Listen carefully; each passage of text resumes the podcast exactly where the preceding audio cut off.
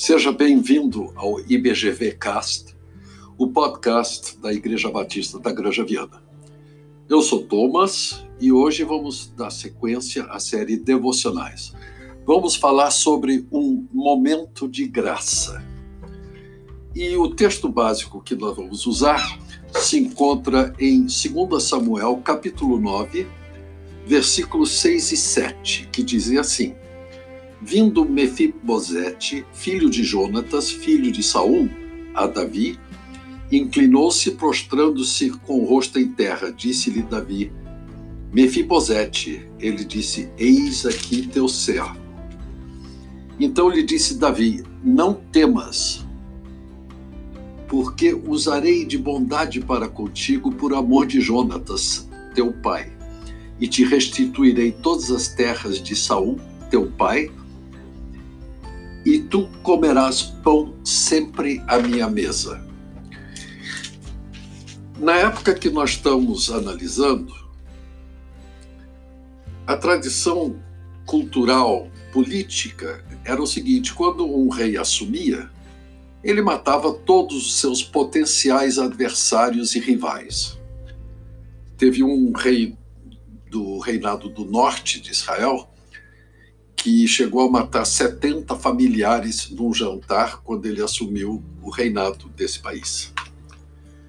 Então era completamente normal que um descendente de Saul fosse visto por Davi como um rival potencial inimigo que o tentasse destituir do reinado, matasse para assumir ele a posição de rei de Israel daquela época. Davi tinha um acordo, mais do que um acordo, uma promessa feita a Jonatas. Jonatas era filho de Saul e Saul era inimigo de Davi, tanto que, que passou boa parte do seu tempo tentando matá-lo, para ele não sucedê-lo como rei de Israel. Jonatas protegeu Davi e, em troca, pediu a Davi que fosse bondoso para com a sua família usasse de bondade, de clemência, de misericórdia. Quando Davi assumiu o reino, quando foi coroado rei, ele perguntou se havia algum descendente de Jonatas ainda vivo. Descobriu-se então Mefibosete. Mefibosete era um pobre coitado, um menino que caiu dos braços da sua ama e quebrou os dois pés, ele não conseguia ficar em pé, tinha que ser carregado. Ele era um zero. Escondeu-se de Davi e foi encontrado e trazido à presença do rei Davi. Prostrou-se, sabendo que se Davi o condenasse à morte, ele estaria no seu direito porque assim era a política da época. Mas Davi usou não só de misericórdia, mas usou de graça. Que misericórdia seria o seguinte: dizer a Mefibosete, não, eu não vou te matar, vai em paz. Seria misericórdia. Mas ele foi além. Ele disse: Eu te restituo todas as terras que você herdou de Saul e de Jonatas, e tem mais, você comerá comigo a mesa real, você será parte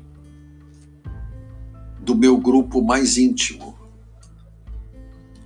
Quando nós recebemos bênçãos imerecidas, nós damos o nome a isso de graça. Graça é isso mesmo. Porque quando eu recebo, por exemplo, um salário no fim do mês, eu não estou recebendo graça, estou recebendo o que é justo, que é justiça. Mas quando eu recebo, vamos imaginar que o meu patrão no fim do mês me dê não só o salário, mas também um fim de semana com a minha família num resort em Pernambuco, aí já é graça. E é isso que aconteceu. E isso mostra que graça não é atribuível somente a Deus, é algo a ser exercido por nós verdade de Deus nós recebemos graça, somos salvos pela graça mediante a fé, e isso é dom de Deus. A graça de Deus é exatamente essa, que nós não apenas somos salvos da morte que seria justiça por causa dos nossos pecados, nós somos salvos pela graça de Jesus que assumiu sobre si todas todos os nossos pecados, todos os nossos erros. Mas a graça de Deus vai além disso. Ele diz mais, ele diz: Você agora é meu filho. Ele se torna meu pai, é uma decisão dele para mim. Ele diz: Eu te adoto como filho. E vai mais longe ainda. Ele diz que, como filho, eu sou co-herdeiro de toda a riqueza celestial que Jesus tem direito a herdar do Pai, nós também temos, junto com Jesus, os mesmos direitos de herança de todas as riquezas celestiais.